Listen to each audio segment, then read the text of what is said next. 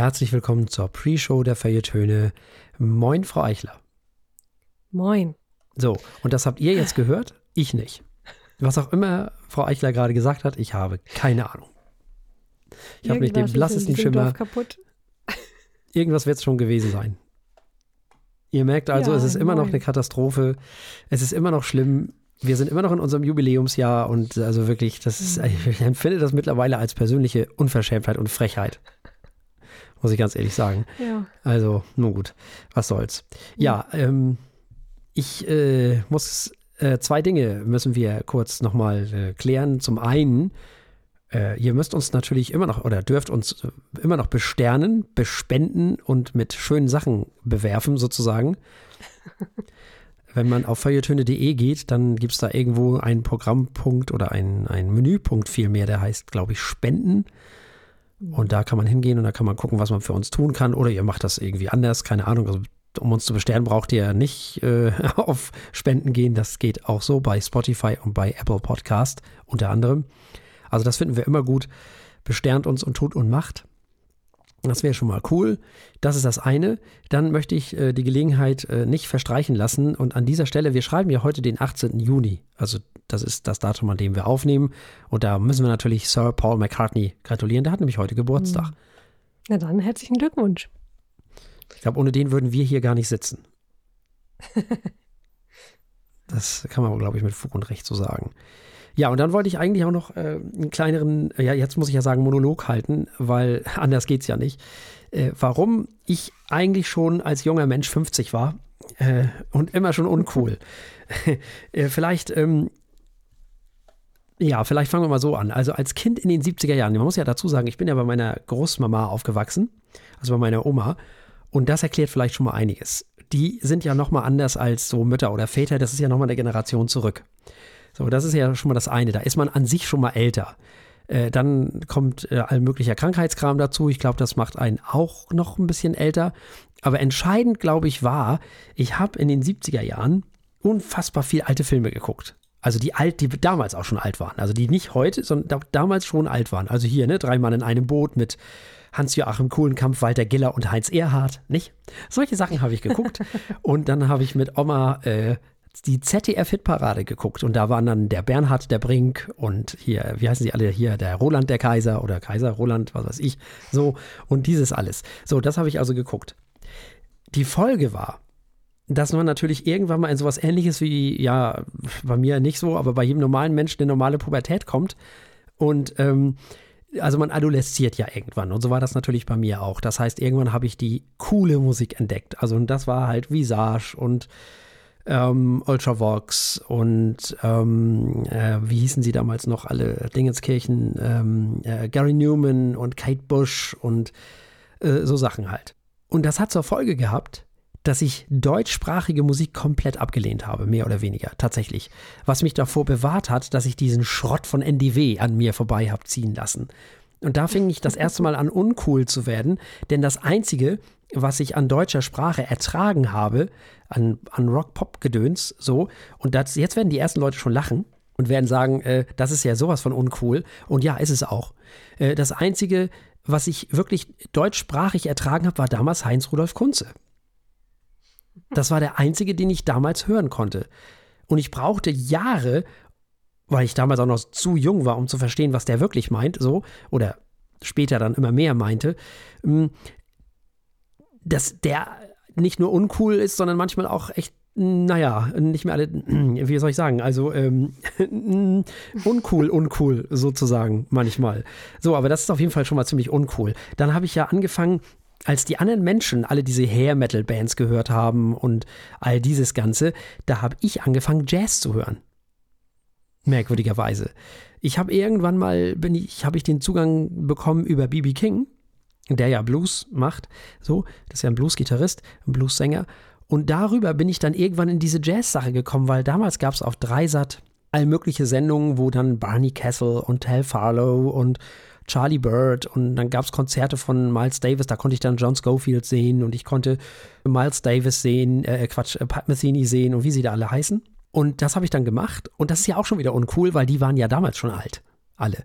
Also älter auf jeden Fall. Und die Musik von Pat Metheny ist wirklich uncool, da machen wir uns mal nichts vor. Als Gitarrist ist der Bombe, aber der hat Alben veröffentlicht, wo man sich heute denkt, du liebe Güte. Also auf jeden Fall auch schon wieder uncool. Ich habe in den 80er Jahren natürlich auch Wire gehört und The Jam gehört und vor allem natürlich The Cure gehört und all diese und The Fall und wie sie da alle heißen. Aber ich habe auch in den 80ern immer schon diesen ganzen Prog-Kram gehört. Und ich habe auch in den 80er Jahren Dire Straits gehört und all solche Sachen. Also ich glaube, dass ich in den 80er Jahren auch schon 50 war. Wirklich. Ich glaube ganz fest daran, nicht nur in den 80ern, ich war in den 70ern eigentlich schon 50, weil ich habe ja auch keinen einzigen Kindergeburtstag gefeiert zum Beispiel. Hm. Das war mir ja schon zu anstrengend, nicht? Also das war mir mit acht schon zu anstrengend. Und so, da, da, habe ich schon gesagt, nee, komm, hör auf, das, das, das, das gibt alles nichts. Also insofern habe ich das Gefühl, diese, diese, diese Uncoolheit hat bei mir schon als Kind ganz früh eingesetzt. Dieses, nee, das, also, nee, andere Leute bei mir hier, nee, nee, also das, das, das will ich nicht haben. Also dieses Ganze, das ist mir zu anstrengend, dieser ganze Aufriss. Also Kindergeburtstag habe ich nie gefeiert, in meinem ganzen Leben noch nicht. Das ist schon mal sehr interessant, finde ich. So, und ja. ähm, warum ich nun so früh so alt wurde, ich glaube, das hat unter anderem damit zu tun, das ist so eine, so eine Mischung, glaube ich, aus sehr krank als Kind, bei Oma aufgewachsen. Ja, und vielleicht habe ich auch damals schon zu viel Musik gehört. Ich weiß nicht, keine Ahnung. So, dass ich dann nicht nur die coole Musik, sondern auch die uncoole Musik an mich rangelassen habe oder irgendwie sowas. Aber ich war schon immer kein wirklich cooler Typ werde ich wohl auch nicht mehr werden. Das äh, wird nichts mehr. Also das ist jetzt auch zu spät. Also vielleicht, äh, wenn ich 70 bin, dann bin ich vielleicht cool, weil ich mich dann so benehmen kann, wie dem Alter entsprechend. dann ist es auch egal. So ungefähr. Ja, aber so ist das. Außerdem hatte meine Oma ja auch gleichaltrige Freundinnen, ne? Also das kommt ja auch noch dazu. Mhm. Die, meine ganzen Tanten, so, die ich damals so alle hatten, das waren ja alles Tanten für mich. Und das, das trägt mit Sicherheit dazu bei, dass ich das dass ich so bin, wie ich bin. Also so, so komisch halt. Hm. ja, ganz andere kulturelle Einflüsse, klar. Ja. Man davon umgeben ist. Ja. Genau. Also ich war als, als Jugendlicher schon nicht cool und äh, das äh, werde ich auch nicht mehr werden. Das wird nichts mehr. Das ist vorbei. Der Zug ist abgefahren. Also das, das, das ist eigentlich die ganze Geschichte dahinter. Das, das, äh, ich glaube, das ist so ein, so, ein, so, ein, so alles Mögliche, was da so ineinander spielt. Also zu viel Radio gehört vielleicht auch, ich weiß nicht. Zu viel Erwachsenenradio vielleicht auch damals schon. Ja, ja. Gibt dir Vorsprung, was den Jazz und die Klassik angeht. Ja, und was den, den Jazz und die Klassik angeht, ist das auch noch nicht so. Ja, aber den habe ich ja erst später. Guck mal, ich habe ja nicht Jazz gehört, äh, ja, als Kind unbewusst, nicht bewusst. Aber ich habe mhm. den Jazz ja erst Ende der 80er entdeckt. Mhm. So. Und da war das nicht cool. Es war einfach nicht cool, die alten Leute damals zu hören. Das, das, das, das, äh, man hat damals andere Sachen gehört also ganz sicher. Mhm. Das einzig Gute ist, dass mich das vor dieser unglaublichen neuen deutschen Welle bewahrt hat. Vor diesem unfassbaren Blödsinn. Diesem wirklich, also dieser schlimmsten, also das ist ja wirklich unglaublicher Schmutz. Wirklich, also das kann ja wohl nicht. Also das, das, das hat mich auf jeden Fall davor bewahrt, weil ich habe ja jegliche deutschsprachige Musik komplett abgelehnt. Außer eben Heinz-Rudolf Kunze, merkwürdigerweise den ich heute nicht mehr so gerne höre, weil irgendwann äh, kam erfreulicherweise Tokotronic und Blumfeld in mein Leben und haben mir beigebracht, ach guck mal, deutsche Sprache kann ja doch gut sein. Und auch, und da habe ich auch erst Monarchie und Alltag kennengelernt von Fehlfarben, obwohl das ja auch so ein 80er Jahre Album ist, so Anfang der 80er irgendwann mal. Weil ich das vorher, vorher kannte ich von, von äh, Dingenskirchen, von Fehlfarben nur, ähm, wie heißt es denn hier, es geht voran. Und das war für mich neue deutsche Welle, also war das abzulehnen. Das war blöd, das war Dreck, so ungefähr. Äh, das habe ich alles damals gar nicht geblickt. Das, äh, ja, habe ich dann erst viel später begriffen, wie wichtig dieses Album ist. Tja. Also es musste erst Tokotronic und Blumfeld kommen, um mir die deutsche, deutschsprachige Musik äh, schmackhaft zu machen. So richtig jedenfalls. Ja. So in echt, so in Gänze. Bis dahin habe ich mich mit Heinz Rudolf Kunze über Wasser gehalten. Tja. Tja, das erklärt aber auch deine Liebesbeziehung zu Tokotronic. Sie haben dir quasi die, die deutsche Sprache zurückgegeben. Musikalisch Musik. zumindest. Musikalisch, genau. Ja, auf jeden Fall. Ja, und Jochen Dieselmeier halt, also Blumfeld eben, ne? Mhm. Ja. ja. Der, ja, der lyrisch wahrscheinlich sogar noch stärker ist als Tokotronic. Mhm. Dafür schreiben die die besseren Slogans. Ja, wie dem auch immer sei. Also ich glaube ja, dass ich musikalisch heute cooler bin als in den 80ern. ja, du, du rückst deinem echten äh, Alter näher mit dem Musikgeschmack. Nein, Quatsch. Ich glaube, es hat sich auch einfach sehr diversifiziert. Also zu der Zeit, wo du vielleicht hättest äh, cool sein können, wollen, sollen, weiß ich nicht.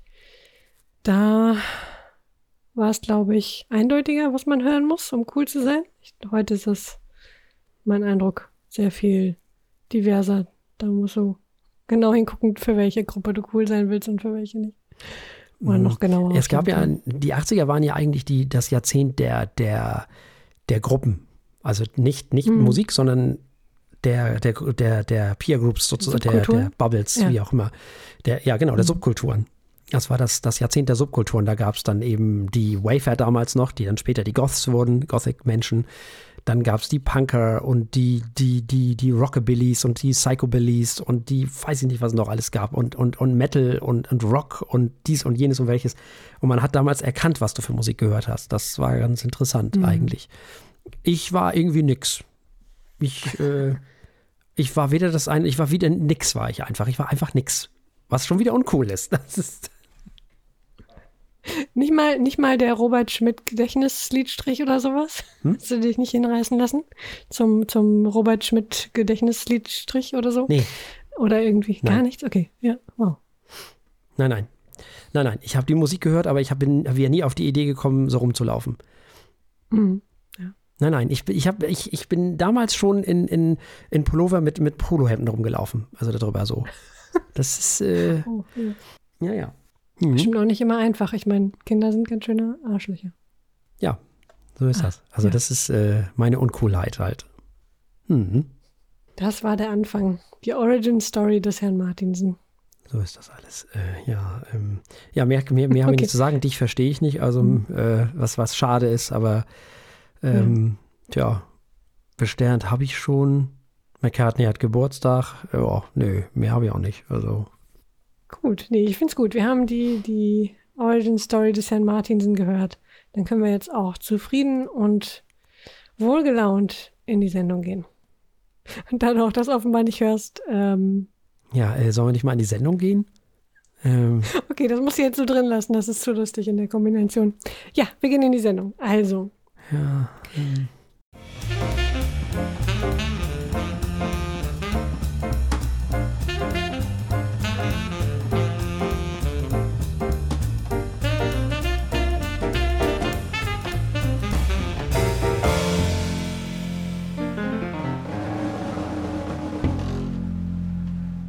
Herzlich willkommen bei den Feuilletönen, der Podcast mit wöchentlichem Wohlsein, der den Ohren gut schmeckt. Wir sind heute sehr europäisch unterwegs. Wir hören zunächst mal Creator. ich mag den Namen. Äh, Hate über alles. Das ist Thrash Metal aus Deutschland über den Untergang der Menschheit, möchte ich fast sagen. Dann hören wir Marillion, An Hour Before It's Dark. Das ist Neo-Pop-Rock aus Großbritannien über man könnte zusammenfassend sagen, die Probleme der Menschheit. Und dann haben wir noch Ivo Pogorelic dabei mit Chopin, also Klassik des polnisch-französischen Klavierpädagogen, interpretiert aus Kroatien, die uns hoffentlich mit der Menschheit am Ende wieder versöhnt. Und alle, die uns nicht über UKW hören, können uns anschließend wieder begleiten bei der Verkostung eines Weines, und zwar eines Dominio de Iguren Protocolo Organic Tempranillo von 2019, sozusagen der rote kleine Bruder des Weines, den wir hier vor, ich glaube, drei Wochen zuletzt verkostet haben. Aber ich übergebe zunächst mal an meinen liebreizenden Kollegen. Ja, vielen lieben Dank. Und wir starten diesmal mit Metal. Hatten wir lange nicht mehr. Metal hatten wir lange nicht mehr, das ist ein bisschen her. Und wir starten mit Hate über alles von Creator, allerdings mit K geschrieben. Das ist eine deutsche Thrash Metal Band, die 1982 gegründet wurde, also so lange ist das schon her, und ist eine der bekanntesten und ältesten deutschen Bands dieses Genres, wahrscheinlich die bekannteste. Bis heute hat diese Band circa zwei Millionen Alben verkauft. In den 80er Jahren des 20. Jahrhunderts trug Creator dann zur Verbreitung des Thrash Metals in Deutschland bei und wurde auch im Ausland von der Thrash Metal Szene wahrgenommen und dann auch sehr populär. In den 90er Jahren haben sie dann sehr viele musikalische Experimente gewagt, die nicht bei allen Fans immer so auf furchtbar viel Gegenliebe stießen. Und nun also das 15. Album dieser Band und dieses Album heißt eben Hate über alles. Album und Songtitel leiten sich von dem Song California über alles von den Dead Kennedys ab. Daher kommt das wohl. Auf diesem Album geht es laut Sänger Mile Petrozza um das Kommunikationsverhalten der Menschheit miteinander, der Menschen miteinander im Zeitalter der sozialen Medien sowie um die Tendenz, auf andere Meinungen pauschal mit Hass zu reagieren, mit Unmut zu reagieren und überhaupt ohne erkennbaren Willen zum konstruktiven Austausch und sich einfach gegen alles stellen. Darum geht es hier. Es geht also im Grunde genommen da, um das, was uns tagtäglich oder viele von uns tagtäglich umgibt. Nämlich, wie kommunizieren wir in diesem Internet, von dem immer alle reden, miteinander. Und so sehr und so gerne ich mit Frau Eichler über dieses Album reden würde, wir kommen nicht umhin, unsere jeweilige Meinung einfach zu monologisieren und dann am Ende eine Meinung äh, wiederzugeben. Es geht einfach nicht anders. Also in diesem Sinne, ähm, Frau Eichler. ah ja, unsere Notlösungen hier. Aber wir haben natürlich trotzdem wichtige Dinge zu sagen. Ähm, ich immer seltener so. Zu Creator allerdings, das ist natürlich musikalisch klasse. Ne? Also wenn man Metal mag, dieser dichte Klang, dieses sehr ausgewogene Verhältnis fand ich jedenfalls von Scream und so Halb Scream und Gesang, das ist insgesamt so richtig fetter Thrash Metal, der einfach Spaß macht, wenn man das Genre mag. Und was die Musik äh, angeht, finde ich, nehmen sie sich auch nicht immer, oder anders, sie nehmen sich so ernst, wie das notwendig ist, damit Metal Spaß macht. So. Und da sind auch einfach ein paar Gitarrenriffs und Solos. Also, meine Herren, das äh, kann man sich durchaus anhören. Ein paar Stellen in ein paar Songs sind mir dann noch ein bisschen flach vorgekommen. Äh, nicht musikalisch, sondern eher textlich. Ähm, vielleicht bin ich da auch von dem deutschen Akzent ein bisschen fehlgeleitet, den man dann doch hin und wieder etwas raushört, gerade da, wo nicht so viel geschrien wird. Ähm, gerade der letzte Song Dying Planet, irgendwie klang mir das, ich weiß nicht, das, das war mir, vielleicht haben wir über zu viele Philosophen gesprochen, aber das war so ein bisschen, bisschen äh, Schülermoral oder so. Ich habe gar keinen vernünftigen Begriff dafür gefunden, zu beschreiben, was mich daran gestört hat. Ähm, und es ist auch kein schlechter Song. Es ist einfach nur, die Bilder sind schwächer, die Worte sind ein bisschen weniger poetisch, die Message ein bisschen simpel, aber nun, äh, das darf durchaus sein. Vor allem, ähm, wer so spielen kann, der äh, hat mehr zu tun äh, als äh, tiefe Gedanken sich über den Untergang des Planeten zu machen. Also insgesamt cooles Album, was viel Spaß macht, tollen Metal. Für alle, die sich mit dem Genre anfreunden können, glaube ich, eine Riesenhörempfehlung. Ja, wow. Da geht's mal zur Sache, würde ich sagen. Also gerade die ersten Songs feuern ein Soundgewitter aus Gitarren, Gesang und vor allem Schlagzeug und Bass ab. Das ist schon irre. Und wenn man dann bedenkt, wie lange es diese Band schon gibt und wie lange hm, jetzt gerade Sänger Mile Petrozza schon dabei ist und wie der abgeht. Also das ist schon wirklich à la Bonheur. Da ist eine Menge Energie auf diesem Album. Es scheint also eine Menge Dringlichkeit da zu sein. Denn so ganz taufrisch sind die ja alle nicht mehr. Also ist ja nun mal so, die Creator gibt es ja nicht seit gestern. Auch wenn die Musiker zum Teil ähm, jünger sind. Da ist offensichtlich eine ganze Portion Unmut und es wird geschimpft. Und das ist erstmal okay wir haben ja schon, und ich habe ja gerade schon im, im Entree gesagt, dass es darum geht, äh, wie man miteinander kommuniziert und was wir diesbezüglich mit uns machen. Das ist eben das Thema dieses Albums. Ich habe ja schon gesagt, dieses Duo von Schlagzeug und Bass, also in, namentlich Frederic Leclerc und Jürgen Ventor Reil, das ist schon technisch auf ganz hohem Niveau. Also da muss man lange suchen, um, um Adäquates zu finden, das ist schon richtig cool. Und die Stimme ist immer noch voll da. Da kann gescreamt werden, da kann musikalisch geschimpft werden. Das ist schon eine richtige Freude, muss man ganz ehrlich sagen. Die Band spielt wirklich in Höchstform auf, man muss das sagen. Es gibt einen Gitarristen, der relativ neu ist auf diesem Album. Das ist ein finnischer Mensch, der heißt, und ich kann es natürlich nicht vernünftig aussprechen, weil ich bin des Finnischen leider nicht mächtig. Der heißt Sami Yli Sirniö. Und dieser Mann kann spielen, das ist unfassbar. Das macht richtig Spaß. Das ist ziemlich cooles Album. Gäste gibt es auf diesem Album auch, unter anderem Drangsal. Ich glaube, den haben wir sogar schon mal selber besprochen hier in der Sendung. Äh, Conquer and Destroy ist der Song, bei dem er mitmacht. Und das fängt schon so ein bisschen an wie diese Iron Maiden-Gitarre, die man so kennt. Diese zweistimmigen Gitarrenparts. Und dann geht der Song wieder ab wie nur irgendwas, wie bei den ersten Songs auch schon. Nur, dass, nur dass er dann eben am Ende äh, zum richtigen Moment und im richtigen, überraschenden Kontext auch ein richtiger Pop-Moment in diesem Song zu finden ist. Das ist äh, natürlich auch dann der Moment, wo Drangsal zum Zuge kommt. Das ist schon so untypisch Metal. Ähm, das ist schon gut. Das ist schon richtig gut. Es gibt ein paar Accept-Momente auf diesem Album. Also für die Leute, die jetzt glauben, das mit Manowar verwechseln zu müssen oder zu können, äh, nee, nee. Ähm, das kommt schon von Accept, was die da teilweise, ich würde sagen, so eine kleine, manchmal so eine kleine Hommage an diese Band. Mm. Und dann gibt es natürlich diese typischen Metal-Themen, klar, die müssen natürlich auch abgearbeitet werden. Ne? Pride comes before the fall und all dieser ganze Kram wir gegen die und so weiter. Und früher mochte ich die Musik von den anderen nicht hören. Und dieses alles, ähm, das, das ist natürlich auch immer ein Thema, was im Metal wichtig ist. Man muss sich dann ja auch irgendwie positionieren. Das gehört auch dazu. Das sind dann die etwas schwächeren Texte, finde ich. Der Gesang hat mich beeindruckt. Das Screaming hat mich beeindruckt. Muss ich schon ganz ehrlich sagen. Ähm, ja. Es wird sich 46 Minuten fast durch dieses Album geschimpft, fast. Produziert ist das Ganze von Arthur Rischk. Und die Produktion ist gewaltig. Die ist wirklich richtig gut. Das Schlagzeug habe ich mitbekommen, wurde wohl in den Hansa-Studios in Berlin aufgenommen. Extra äh, und solche Geschichten. Also man hat sich da auch richtig Mühe gegeben und ich muss ganz ehrlich sagen, das ist schon, das ist schon wirklich gut. Das ist richtig gut. Und wenn man sich mal anhört, was Metallica und Slayer heute so machen und veranstalten, mhm. was die A für einen Quatsch reden und B für ja. mittlerweile unfassbar schlimme Alben veröffentlichen. Und wenn man sich mal anhört, wie der Schlagzeuger von Metallica immer noch nicht Schlagzeug spielen kann, um Gottes Willen, wirklich, es ist ja unfassbar, dann muss ich ganz ehrlich sagen, das hier ist doch wirklich mal richtig gut. Also, Bewerten müssen wir das Ganze natürlich jetzt auch noch. Hate über alles von Creator haben wir gehört und wir wollen hören, wie Frau Eichler dieses Album bewertet auf unserer Skala von steht, läuft und rennt. Ja, äh, Hate über alles, ich weiß nicht, Creator über alles. Ich finde, innerhalb dieses Genres ist das ein klares Rent.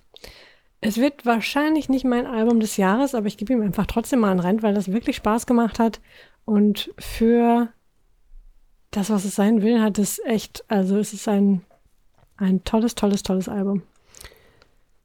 Ja, ich schließe mich dem an. Ich schließe mich dem an. Das ist äh, ein wirklich tolles Album. 46 Minuten durchgehend gut. Mit textlichen Paar, ja, sagen wir mal, sie nehmen sich manchmal so eine kleine Auszeit, aber das ist okay, ist völlig in Ordnung. Dafür sind andere Sachen wieder umso besser. Aber musikalisch geht das vom Anfang bis zum Ende voll durch und es ist super und es macht Spaß und deswegen bekommt dieses Album von mir ebenfalls ein Rent. Also, wir haben gehört Hate über alles von der Band Creator und es gab ein Rent von Frau Eichler und ein Rent von mir. Und jetzt hätte ich beim nächsten eine Menge Fragen, aber es nützt ja nichts. Okay, ah, vielleicht kriegen wir es ja doch noch hin. Kommen wir zu Marion, kommen wir zu An Hour Before It's Dark. Marillion ist eine britische Rockband, die 1979 in Buckinghamshire gegründet wurde. Sie sind die erfolgreichste Neo-Prog-Band der 80er Jahre und haben den Neo-Prog auch entscheidend geprägt. 1988 verließ dann Sänger Fish die Band und Steve Hogarth folgte ihm auch. Allerdings äh, sollte sie das nicht davon abhalten. Der größte kommerzielle Erfolg der Band war das Album Misplaced Childhood, auf dem auch der erfolgreichste Song der Band, nämlich Katie, zu hören ist. Den, glaube ich, so ziemlich jeder unserer Hörerinnen und Hörer kennen wird. Das war aber noch mit Fisch. Das war noch mit Fisch, genau. Ähm, aber sie lassen sich nicht davon abhalten, weiter Musik zu machen. An Hour Before It's Dark ist nun das 20. Album der Band und aufgenommen wurde es in Peter Gabriels Real World Studios. Da kann man, glaube ich, nicht viel falsch machen. Michael Hunter hat das Ganze produziert und es geht um die Probleme und Chancen unserer Zeit und sei laut Steve Hogarth vielleicht das optimistischste Werk seit vielen Jahren. Das ist doch spannend. Was sind deine Fragen? Ähm, Was für Fragen haben sich dir gestellt? Ich habe mich gefragt, weil ich war so überrascht. Ich war so überrascht, vielleicht erkläre ich das kurz. Normalerweise wäre ich ja prädestiniert gewesen, dieses Album auf die Liste zu schreiben. Und hatte das eigentlich auch vor, habe es dann, ich glaube schon relativ, ich weiß gar nicht, wann das veröffentlicht wurde, ist schon ein bisschen länger her in diesem Jahr. Habe es dann gehört und dachte, na, vielleicht lieber doch nicht, weil das ist ja nichts für, für Frau Eichler. das mag sie doch wieder nicht hören, weil wir hatten ja schon, schon mal über Marillion gesprochen und ich erinnere mich, das fandst du alles gar nicht so toll. Und deswegen dachte hm. ich, wo kommt das denn jetzt auf einmal her? Ich dachte erst, hast du es jetzt doch aus Versehen draufgeschrieben? Nee, hast du nicht. Das hat ja Frau Eichler da draufgeschrieben. Ja, und die Fragen, wie, wie, wie ist es denn dazu gekommen und was zur Hölle? Nee. Das war, das war eines der äh, Opfer in Anführungsstrichen meiner äh, kurzen äh, Prog-Rock-Revival-Phase. Hm, okay. Da, da, haben wir ja noch ein paar weitere zu hören. Nee, äh, gefiel mir auf den ersten Blick ganz gut und äh, lustigerweise andersrum. Ich dachte, ach, das wird Herr Martinsen bestimmt gefallen. Ah. Äh, und so kam es dazu. Ja. Gut, aber ich, nee, ich fand es auch gut. Also ich fand es durchaus etwas auch, was ich mir sehr gut vorstellen kann, dass Hörerinnen und Hörer dieser Sendung ähm, ebenfalls gerne hören wollen, mögen. Ja, das kann sein. Das kann sein. Ähm, also, ich habe das Album dann natürlich noch mehrmals gehört, weil dann ist es ja doch in diese Sendung gekommen und dachte dann, ach naja, eigentlich ist das viel besser, als ich es erst gedacht habe. Also ich dachte, als ich das das erste Mal gehört habe, dachte ich, mm, ja. Mm. Und dann habe ich es aber nochmal gehört, jetzt eben, weil du es wieder reingeschrieben hast und dachte, ach naja, ist ja okay. Und das fand ich dann doch überraschend und äh, war positiv überrascht über das, was Marillion da so veranstaltet hat. Es ist nicht so einschläfernd wie Fear, was ich schon mal gut fand. Die Songs sind wohl aus Jams entstanden, was ich ganz spannend finde. Was natürlich bei Marillion nie fehlen darf, ist die Melancholie. Die ist auch hier durchaus vorhanden, sowohl musikalisch als auch textlich, also lyrisch. Es gibt aber nicht nur Probleme, es gibt hier durchaus auch Positives, ähm, auch wenn, wenn es viele Probleme gibt, die hier angesprochen werden. Be hard on yourself, da geht es um das Klima und was wir machen müssen. Wir müssen uns alle mehr anstrengen und so weiter, ähm, damit wir den Klimawandel irgendwie ein, wenn wir den irgendwie eindämmen wollen. Das ist jetzt keine neue Erkenntnis, aber trotzdem okay. Der Song Reprogram the Gene, da bringt dann das erste Mal diese Pandemie auf diesem Album ins Spiel. Die spielt dann später nochmal eine Rolle. The Crow and the Nightingale ist eine ganz eindeutig eine Hommage an Leonard Cohen. Das hört man schon am Anfang an diesem Chor, der diesem Song ja dieses Entree, mit dem dieser Song ja beginnt und natürlich auch lyrisch ganz klar. Ja, dann geht es noch irgendwie bei Sierra Leone geht es um, um, um eine Geschichte eines Diamantenschürfers, der irgendwie Diamanten findet und die aber nicht zu Geld macht, sondern sich einfach an ihnen erfreut. Das ist ein bisschen kitsch und ein bisschen, ja, aber kann man machen, ist okay. Mm, und dann geht es wirklich endgültig um, in dem Song Care geht es dann wirklich um, um, um die Pandemie, um Corona und um die Menschen, die das alles wuppen musste. In dem Fall geht es um eine Krankenschwester, die von Erschöpfung gezeichnet ist und eben trotzdem weitermacht. Das ist alles ein bisschen, ähm, ja, äh, ein bisschen pathetisch teilweise vielleicht, aber ist alles okay und es passt ja auch zur Musik, so soll das ja auch alles sein, das ist ja auch in Ordnung, das ist ja immerhin letztendlich mal Proc und äh, da gehört dieser ganze Kram ja auch durchaus hin, warum denn nicht? Hm, ja, es ist eigentlich alles drin, was das Herz von Marillion-Fans höher schlagen lässt, muss man ganz ehrlich sagen. Und endlich auch wieder Gitarrensoli von Stephen Rothery. Denn die waren ja in den letzten Alben auch eher Mangelware. Das fand ich ja nicht so toll. Das ist jetzt wieder besser geworden. Das hat mir gefallen. Ich mag immer, wenn Steve Rothery ein bisschen mehr im Mittelpunkt steht. Das gefällt mir gut. Ja, also ich muss ganz ehrlich sagen, das Album ist ja nicht das kürzeste, aber das sind ja sehr viel längere Stücke auch drauf auf diesem Album. Das sind ja so diese Parts, so das sind ja äh, Stücke, die aus mehreren ähm, Teilen bestehen. Sehr lange Stücke also dementsprechend. Und ich muss ganz ehrlich sagen, ich war bis, also ich stand jetzt, muss ich ganz ehrlich sagen, ist das das beste Album seit Marbles und das ist auch schon ein bisschen her, finde ich. Und äh, ansonsten würde mir mit dem neuen Sänger, neu, also der ist jetzt schon länger Sänger als Fisch, aber ähm, äh, das ist ein bisschen wie mit Phil Collins und Peter Gabriel. Ne? Das, das Peter Gabriel bleibt der Sänger mhm. von Genesis in den Köpfen der Menschen. Das ist irgendwie ganz komisch. naja, auf jeden Fall, ich finde, ähm, mit Steve Hogarth ist das neben Season's End, was ja noch so ein bisschen das alte Marillion war. Da hatten sie ja noch Songmaterial, was hätte eigentlich mit Fish aufgenommen werden sollen. Ähm, und der Brave und eben Marbles bisher so das beste Album mit Sänger Hogarth, mit äh, Sänger Steve Hogarth. Das finde ich ganz schön. Also, und es gibt ein schönes äh, Jeff Beck-Zitat auch noch äh, auf diesem Album von Steve Rothery. Das finde ich auch ganz schön. Das äh, äh, So We Ended Up as Lovers ist, äh, da ist ein Zitat von drin. Das ist sehr schön, sehr hübsch gemacht. Also, wenn ihr das rausfindet, könnt ihr uns mal schreiben bei Twitter, Facebook oder Instagram, wenn ihr wisst, wann und wo das kommt. Das äh, fand ich ganz ah, witzig. Ach, sehr schön. Sehr schön, solche Schatztruhen mag ich ja. Und ich habe auch das Gefühl, sie haben da eine Menge, äh, zumindest Hommages, Hommages, Hommagen reingebaut. Ähm, du sagtest schon The Crown, The Nightingale, also der Titel schreit eigentlich schon Leonard Cohen. Ich finde auch, also äh, hier und da mal einen Roy Orbison gehört zu haben oder äh, fast schon, ah, nicht wirklich einen David Bowie, vielleicht in, in bestimmten Zeiten. Aber ähm, sie haben schon eine Menge mit in ihren eigenen Stil verbaut, der letztendlich ziemlich cool klingt auch. Also mir hat da vieles von gefallen. Mir hat auch gefallen, dass sie in diesem Album mehrere längere, so ähm, Suiten, möchte ich schon fast sagen, so Song-Zusammenstellungen ge gemacht haben, ähm, sodass ein Thema auch einfach ein bisschen länger äh, und diverser behandelt werden kann.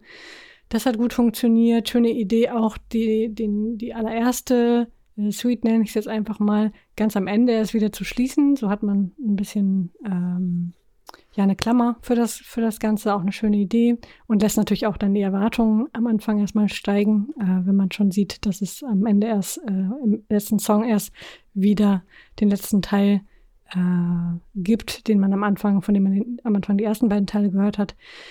Mm. Also insofern vom Konzept her super, Produktion natürlich auch super. Mm. Auch die Variation zwischen diesem eher poppigeren, wie zum Beispiel Murder Machines, ähm, bis hin zu diesen wirklich unheimlich schönen, sehr poetischen Songs, äh, wie eben The Crown, The Nightingale. Äh, das war eine richtig gute Auswahl heute. Das hat mir gefallen. Also einfach die, die Bandbreite an Songs, die sie da mitgenommen haben. Und äh, auch hier sei ihnen die, ja, der Pathos, glaube ich, hattest du es genannt, ne? Sei ihnen ver, verziehen nach zwei Jahren ähm, Pandemie und all der Erderwärmung, ähm, ja, wir haben, wir wissen es jetzt auch langsam alle, aber es scheint, als hätten viele, viele Musiker das erst jetzt so richtig verarbeitet, ähm, was da vor sich geht. Äh, sei es Creator heute, sei es Marillion. Dann, ja, man darf natürlich auch nicht vergessen, dass die Songs natürlich schon ein bisschen älter sind. Ne? Also die sind, das mhm. ist ja immer das alles. Also ähm, eben, das kommt ja. dazu. Ja. Das, kann man, das ja. darf man natürlich nicht vergessen. Interessanterweise ist der ähm, Steve Rothery, also der Gitarrist dieser Band, wohl der letzte gewesen, der dazugekommen ist. Und das ist vielleicht auch der Grund, warum er so viel Freiraum bekommen hat, weil, äh, äh, ja, weil die mussten offensichtlich irgendwas freilassen, damit er dann seine Sachen auch noch beitragen kann, weil das war der, der am meisten Angst vor, vor diesem Virus hatte und hatte halt Angst, sich anzustecken. Deswegen ist der erst zum Schluss dazugekommen. Mhm. Ja, verstehe. Gut, hat ihm überhaupt nicht geschadet, dem Album. Äh, ich fand, das klang ziemlich gut. Auch Steve Hogarth hat mir super gefallen. Also ähm, hat auch eine ganz schöne äh, Bandbreite an Kompetenz gezeigt. Also wird sicherlich nicht mein Lieblingsalbum. Ich schließe mich da äh, dir an, dass es nett ist. Das ist ein, ne, so ein gutes Album. Ähm, du hattest es am Anfang oder beim ersten Mal hören nicht so toll gefunden und dann ähm, mit jedem Hören ein wenig besser. Ähm, ich fand es von Anfang an relativ gut, hat sich dann nicht, nicht so sehr verändert, aber es ist äh, schon eine Hörempfehlung und ich finde, das passt ganz gut bei uns mit rein. Ja, ja. auf die, außerdem haben wir jetzt mehr Vergleichsalben für die kommenden Prog Rock. Prog Rock Ausflüge hier. Ich habe auch noch einige reingeschrieben hier, ne? Porcupine Tree. Sehr so. schön. Sehr schön, sehr schön. Das Jahr des Prog Rock. Mm, ja. Bei den Fötönen. Und damit kommen wir zur Bewertung, denn das Album ist im Jahre 2022 erschienen, zum Zeitpunkt der Aufnahme dieser Sendung. Ja, ich denke mal, man hört es schon raus. Ne? Das wird für, von mir auf jeden Fall ein Läuft. Ja, also ich äh, bin äh, durchaus angetan von diesem Album und ich mag die auch. Das ist eine dieser uncoolen Bands, die ich gehört habe in den 80ern. Das ist ein gutes Beispiel. Ja. Hätte ich in der, in der Pre-Show anbringen sollen. Die kriegen von mir ein schnelles Läuft. Weil es wird am Ende des Jahres keine Rolle spielen bei mir, aber für ein schnelles Läuft, Läuft reicht mhm. auf jeden Fall. Gut, also wir haben gehört, Marillion, An Hour Before It's Dark. Und es gab ein schnelles Läuft von der Martinsen und ein auch gar nicht mal langsames Läuft von mir. Und wir kommen mal wieder zu was ganz anderem. Also wir hatten ja erst Metal, dann hatten wir Prog Rock. Das ist schon sehr unterschiedlich. Also Marillion und Creator, das also sind schon sehr unterschiedliche Sachen. Jetzt kommen wir zur Klassik, jetzt kommen wir zu Chopin und wir kommen zu Ivo Pogorelic. Und der ist in Jugoslawien geboren, ist ein kroatischer Pianist er ist bekannt für seine manchmal sehr unorthodoxen Interpretationen, die ihm eine beträchtliche Anhängerschaft, aber wie immer natürlich nicht nur viel Lob, sondern eben auch sehr viel Kritik von den Musikexpertinnen eingebracht haben. Sein Repertoire reicht von Komponisten aus dem frühen 18. bis ins 20. Jahrhundert. Er spielt auf diesem Album Frédéric Chopin oder Stücke von Frédéric Chopin. Der lebte zwischen 1810 und 1849, ist also nicht so furchtbar alt geworden. Er war ein polnischer Komponist, sehr virtuoser Pianist der Romantik, neben Franz Liszt wahrscheinlich der Pianist der Romantik gewesen. Und er hat eigentlich hauptsächlich Stücke für Soloklavier deswegen auch geschrieben, weil das eben nun mal schlicht und ergreifend sein Instrument war. Alle Kompositionen von Chopin beinhalten deswegen auch das Klavier, die meisten eben auch nur. Er hat aber auch zwei Klavierkonzerte geschrieben, einige Kammermusikstücke und etwa 19 Lieder mit polnischen Texten. Wir haben auf diesem Album vier Werke, die zu hören sind und die stammen alle aus den 40er Jahren des 19. Jahrhunderts, also aus dem letzten Lebensjahrzehnt von Chopin. Es handelt sich um zwei Nocturnes, eine späte Fantasie und die dritte und somit auch letzte Klaviersonate. Und ich bin sehr gespannt, was Frau Eichler hm. zu diesem, ja, ich würde sagen, sehr besonderem klassischen Album zu sagen hat. Besonders ist es auf jeden Fall. Ich fand es sehr erfrischend, muss ich ehrlich sagen. Und ich hab, war ein bisschen geschockt zu lesen, dass er irgendwie äh, wohl mal unter großem Bohai äh, früh aus einem Chopin-Wettbewerb geflogen ist, weil er zu innovativ gespielt habe. Äh, das lässt mir natürlich gleich die, also das, das macht die Ohren spitz. Äh, und da denke ich gleich, oh, das könnte ja jemand Interessantes sein. Wir brauchen ja auch in der Klassik hier und da mal Rebellen und er scheint das zu liefern und er spielt auch einfach auf eine ganz andere Art und Weise, wie äh, ich zumindest bisher Chopin so hören durfte. Er spielt das oft ein wenig ähm, direkt und minimal, aber vor allem hat er so eine ganz bestimmte, so ein ganz besonderes äh, Timing und, und den, den Rhythmus, den er wählt, fand ich unheimlich spannend, weil er, also im wörtlichen Sinne auch, weil er äh, so toll einen Spannungsbogen erzeugt hat, der unheimlich modern klang für meine äh, schlecht geschulten Ohren. Also das äh, dann dazu noch die Produktion, die einfach auch klingt, als würde man neben ihm sitzen. Das hat sehr viel Spaß gemacht. Ich kann nicht verstehen, ja, irgendwo gelesen, irgendein Journalist schrieb, es sei äh, ähm, nur für die, ich weiß gar nicht mehr, was, nee, was war es? Für die, nicht, not for the faint of heart oder sowas hat er geschrieben. Und ich dachte, was? Gut, äh, dann kommt es mir vielleicht zugute, dass ich nicht äh, so extrem geschulte klassische äh, Ohren habe, denn ich war jetzt nicht geschockt von diesem Album, äh, aber sehr positiv beeindruckt davon, was man aus Chopin was eh schon ähm, tolle Kompositionen sind, was man noch Neues dabei rausholen kann, indem man ähm, sich einfach mal ein bisschen was rausnimmt. Also wirklich empfehlenswert. Ja, es ist auf jeden Fall schon mal interessant, dieses Album und diese Interpretation. Die Frage ist ja erstmal, findet man das gut oder nicht, was da so gemacht wird? Ist das noch Chopin oder ist das schon Pogorelic? Der sich irgendwie an den Werken von Chopin orientiert. Also ist das Chopin sehr frei interpretiert oder ist das gar nicht mehr Chopin? Also die Hip-Menschen, also HIP, ähm, die werden wahrscheinlich sagen, dass das so nicht geht und dass das ganz schlimmer Unsinn ist. Tja. Und was sage ich? Hm. Also ich finde diese Aufnahme zumindest nochmal, ich muss das mal nochmal sagen, das Wort interessant ist hier wirklich äh, das angebracht. Hm, es ist ähnlich wie diese Bernstein-Aufnahmen so von Tchaikovskys Symphonien auch waren.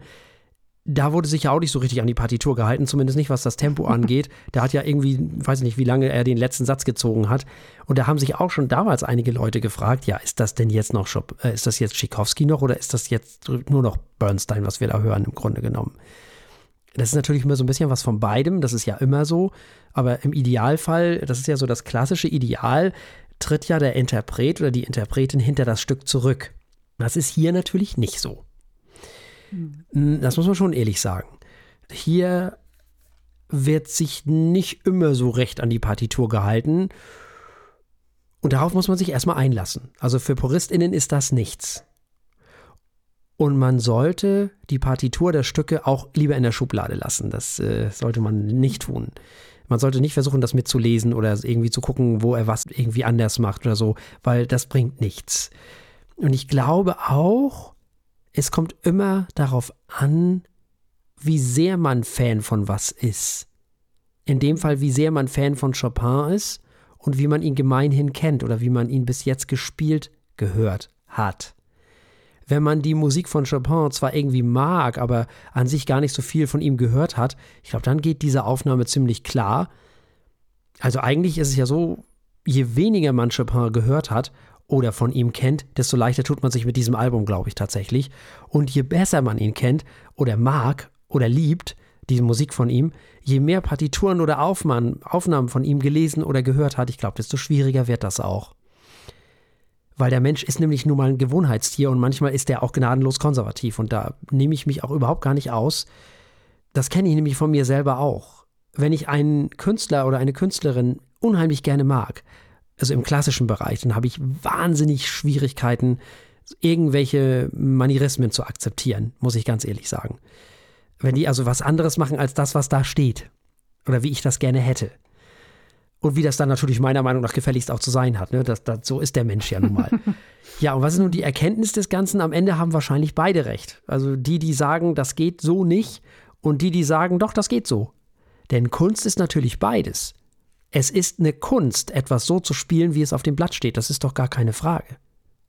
Es ist aber auch Kunst, etwas Eigenes draus zu machen. Oder mehr Eigenes draus zu machen, als es eigentlich vorgesehen ist. Das ist auch Kunst. Insofern, ja, kümmern wir uns mal kurz um die Interpretation selber hier. Erstmal, die Produktion ist natürlich großartig, wie immer in der Klassik, müssen wir gar nicht drüber reden. Im Grunde ist das Chopin modern. Also er steigert sich ja von Stück zu Stück. Die Stücke werden ja immer elaborierter. Also das äh, hat das sehr schön von der, von der Dramaturgie sehr schön gesteigert, das Ganze. Durch die interessanten eigenen Tempovorstellungen, die der Künstler hier hat, ergibt sich und gibt er diesen Stücken was Neues, was man so nicht kennt. Das ist ja im Grunde genommen Chopin im Modern. Da ist sehr viel Dynamik drin in dem Spiel. Er spielt nicht nur mit Tempo, sondern auch mit, mit Lautstärke mit Dynamik eben. Das ist Chopin in anders, in neu gedacht. Vielleicht kann der eine oder die andere auf diese Art sogar Zugang zu dieser Musik finden, wer weiß. Ich fand das zumindest mal hörenswert. Und die Sonate Nummer 3 in H-Moll, die spielt er fast schon impressionistisch, finde ich. Smells like Debussy, so ein bisschen, wie er das so spielt. Ich glaube, mein Glück ist, dass ich nicht der weltgrößte Chopin-Fan bin und dann natürlich ja, wahnsinnig gnädig bin einfach mal. Und dann natürlich hier sehr äh, jovial und sehr freimütig erzählen kann, dass das alles Kunst ist und dass man, dass das andere eben genauso Kunst ist, also das Nachspielen genauso wie das Neuerfinden. Ich bin mir nicht sicher, was passiert wäre, wenn er das gleiche mit Brahms gemacht hätte. Da hätte ich wahrscheinlich fürchterlich geschimpft, wie ich mich kenne. Und das sagt sehr viel über Menschen aus, über mich auch. Man ist immer nur so lange entspannt, solange es einen selber nicht betrifft, ne?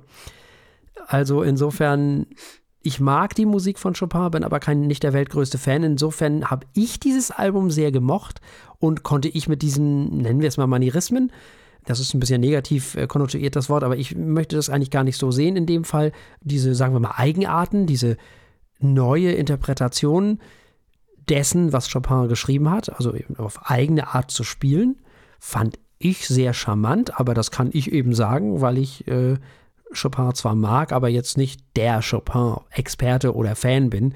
Und ich würde auch nie auf die Idee kommen, da eine Partitur zur Hilfe zu nehmen, um zu gucken, ob das alles stimmt, was der da macht. Ich bin auch ganz ehrlich, wenn das nicht angekündigt worden wäre äh, als sowas Besonderes und so, dann hätte ich die Stücke auch gar nicht nochmal von jemand anderem gehört oder von einer anderen gehört. Ich habe dann so ein bisschen bei Spotify von dem einen oder anderen ähm, ähm, Interpreten nochmal die Stücke gehört. Das wäre mir gar nicht aufgefallen, dass die irgendwie anders sind.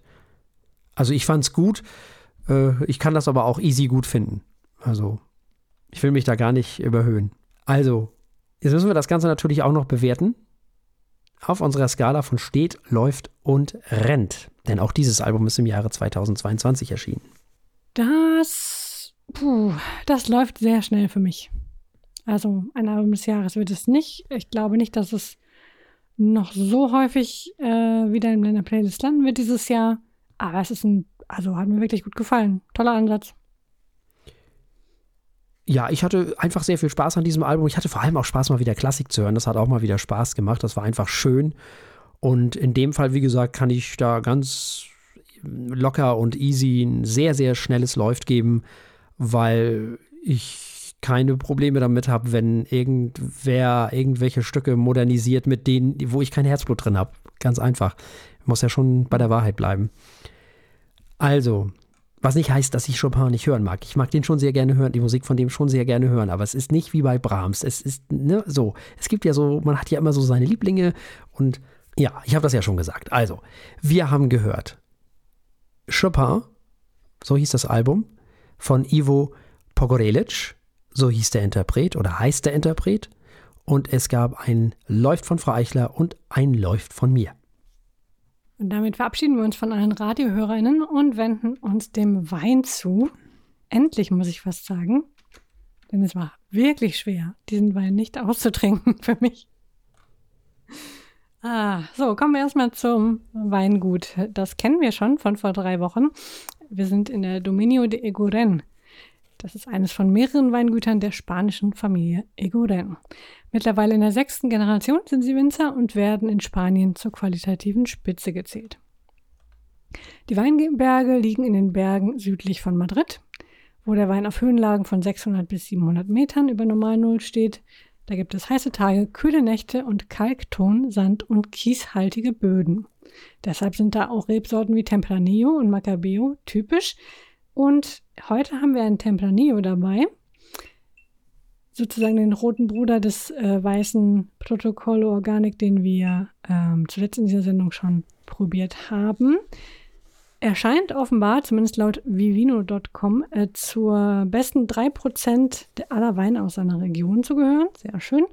Und äh, für mich schmeckt er auch so, aber ich fürchte, ich habe Herrn Martinsen ein wenig gequält. Aber lass uns das Ganze doch jetzt erstmal spektakulär in ein Glas gießen hier. Also auffüllen. Lass es mich so sagen. So. Das riecht schon mal herrlich fruchtig und sehr rund.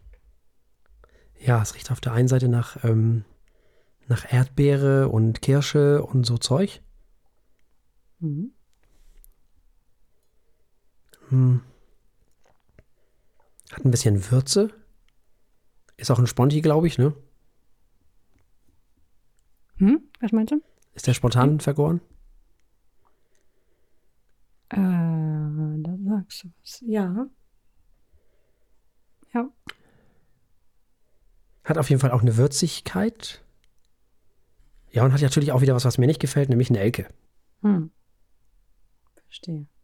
Aber ist auf jeden Ach, Fall schon mal. Recht. Hm? Hat nicht dieses Paprika-Gedöns, was wir da, was ich da letzte Woche schon wieder, also das, äh, das ist ja nicht zu fassen. Dass man nicht hier alles mitmachen muss. Also wirklich. Das ist nicht zu fassen. Also wirklich. Ach, was man alles durchstehen muss. Also ich finde, er hat was von Tabak, aber gleichzeitig hm. auch Vanille. Diese würzige, Ja, das spricht aber für Fässer, ne? Eigentlich schon, ne? Ich finde auch was Holziges, wenn ich ja, jetzt ne? Ja, ich schaue nochmal nach, aber. Ja, ja, ja. Hm. Was ich noch sagen wollte, die Farbe ja. ist natürlich auch sehr schöner roter Bernstein. ja. also langsam läuft sich dieser ich fürchte, so langsam läuft uns dieser Running Gag auch davon mit dem Bernstein, den versteht bald keiner mehr. Ähm, nee, Ja, der ist schon fast lila, ne? Der ist schon fast lila. Der ja, ist so stimmt. dunkelrot. Der ist schon ein bisschen dunkler, ja. Sehr viel dunkle Traube. Willst du damit sagen, dass nicht alle Hörer alle Folgen hören? Ah nein, natürlich. Also, die haben nur so schlechte Gedächtnisse wie wir, weißt du? Dann hm. vielleicht bleibt das nicht hängen. Das spricht dafür, es jedes Mal wieder zu machen, den Witz. Also ich mag das ja, ne? So dicke Pflaume und Pflaume und Kirsche. Doch, das hat was. Ja, mir ist er ja zu dick, ne? Hm. Das habe ich schon befürchtet. ich mag ja mehr so die frischen und peppigen und ähm, leichten. Das kann man von dem hier nicht behaupten, der Nase nach. Nee, ne? Aber hm. ach ja, also bis auf diesen leichten Nelkentouch ist das doch eine schöne Nase. Mhm. Bei mir, also, ne? Ja, finde ich auch. Da bin ich schon mal eins mit. Ja, ich, äh, wollen wir dann mal, ach nee, wir haben ja, was, was, ja, was war denn das jetzt wieder? Wo kommt der jetzt nochmal her? Spanien. Sp heißt Salut, Spanien, das ne? hatten wir schon. Ja, ja, Spanien. Ja, Anien, Ah, gut. Also das, und dann Anien, also Spanien, gut. Was sagt man denn da so? Salut. Ah ja, stimmt. Ich habe das Ut verstanden, deswegen Salute wahrscheinlich. Oh Gott, hoffentlich ist es bald vorbei mit diesen Verbindungsproblemen. Ja. Gut, dann Salut. Ja, äh, dann äh, Dings äh, hier, äh, Salute. Hm.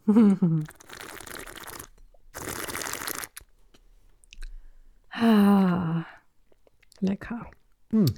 Also Der, hat aber, das ist aber, der hat eine ordentliche Portion Säure, Mhm. aber auch eine ordentliche Portion Erdbeeren. Schöne Kirsche. Hm, cremig. Hm, leicht adstringierend. Boah, super trocken. Meine Güte, das wird immer nur noch trockener im Mund. Der Mhm, trocknet gut. sehr schön. Wirklich sehr schön trocken, der trocken. Ja. gefällt mir. Ein bisschen Leder und, und so. Schöner Nachklang ist das. ähm, ja. Sehr erdig, würzig. Und ich sag noch Erde. Ich sag noch in der letzten Sendung Erde. das stimmt. Spanien, Erde. Das, äh, Ja. ja, das ist doch ganz hübsch. Mhm. Kann ich mir gut zum sehr, sehr, ähm, sehr guter Essensbegleiter wahrscheinlich zu so kräftigeren Gerichten so. Ja, genau. Kräftige, würzige Mhm. Dinge mit entweder rotem Fleisch oder sehr würzigem Tofu oder Gemüse oder was auch immer, aber auf jeden Mhm. Fall mit, mit Kraft. Ja, also, ja, würde ich mir nicht kaufen. Ähm, und zum Essen gibt es ja eh nur Silvaner. Das kann ja alles. Was soll ich damit was anderem, ne? Hm.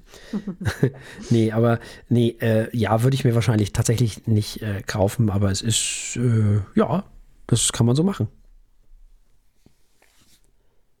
Ja, das sehe ich auch so. Also ich bin wild begeistert.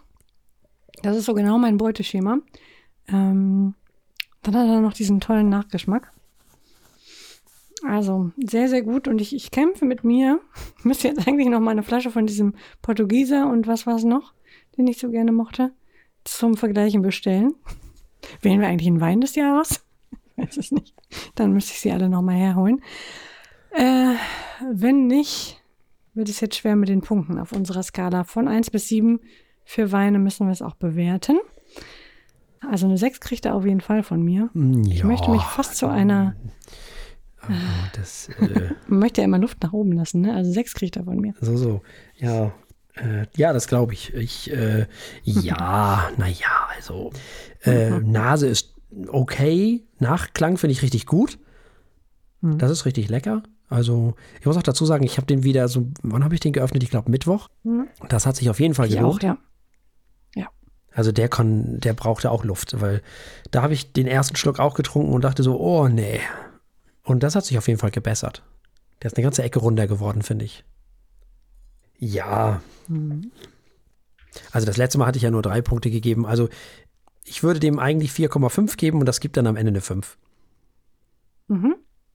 Also, der Dominio de Eguren Protocollo Organic Tempranillo von 2019 Ach, Organik auch noch. Hat- ja, dann ist der garantiert ein Ja, Spott. Organic. das ist ja, das ist ja Biowein und alles. Hat fünf Punkte von Herrn Martinsen und sechs Punkte von mir bekommen. Und damit sind wir ans Ende auch dieser Sendung angekommen. Und selbstverständlich gibt es auch, nee, warte mal, was ist nächste Sendung überhaupt? Nächste Sendung ist schon Bachmann-Preis, Bachmann-Preis und Bachmann-Preis. Ja, so schnell geht das Jahr wieder rum und ich hoffe sehr, dass der, wir entweder Glück haben oder der Telekom-Techniker nochmal hier vorbeikommt, weil äh, eine Bachmann-Preissendung Ah. ohne sich zu hören macht dann doch gar keinen Spaß. Aber ja, Bachmann-Preis und Bachmann-Preis, das haben wir nächste Woche. Ich verstehe. Und einen Wein, ne? Mhm. Genau, wobei wir überlegen können bei der Länge der Sendung und wenn wir nicht im UKW ausstrahlen können, ob wir den Wein auf die nächste Woche verschieben, auf die darauffolgende Woche verschieben. Aber in der Warteschlange steht ein Eisacktaler Silvaner von Money Nursing. Ja, ja, sehr schön. Ach, das ist der zu große, ne? Ja. Bei dem muss ich erstmal schimpfen. Mhm. Sehr schön. Er macht so große Flaschen, ey. Das ist Kommen wir wieder zu den guten Weinen. Also, ähm. ich finde das sehr gut. Wenn wir so einen unterschiedlichen Geschmack haben, dann decken wir hier eine schöne Bandbreite ab. Ja, aber gerade zum Bachmann-Preis muss man doch eigentlich, muss man doch eigentlich sau, äh, ich meine, muss man doch eigentlich. Ähm okay, okay, okay. Das heißt, ich mache den Wein auf, trinke ihn nicht und äh, die ganze Flasche geht dann beim Bachmann-Preis drauf. Ich verstehe. Okay, wird eine lustige Sendung. Dann brauchst du mich auch irgendwann nicht mehr hören, dann spreche ich von alleine so. Wie die abgehackte Leitung. Das heißt, die Bachmann-Preissendung wird samt und sonders und ausschließlich im Internet übertragen, also als Podcast veröffentlicht und nicht bei den FMs, weil wir nicht wissen, wie lange die wird und das macht überhaupt keinen Sinn, da was zu kürzen. So, das dazu. Bleibt uns an dieser Stelle nichts anderes als zu sagen, bleibt uns gewogen. Bis zum nächsten Mal. Tschüss. Tschüss.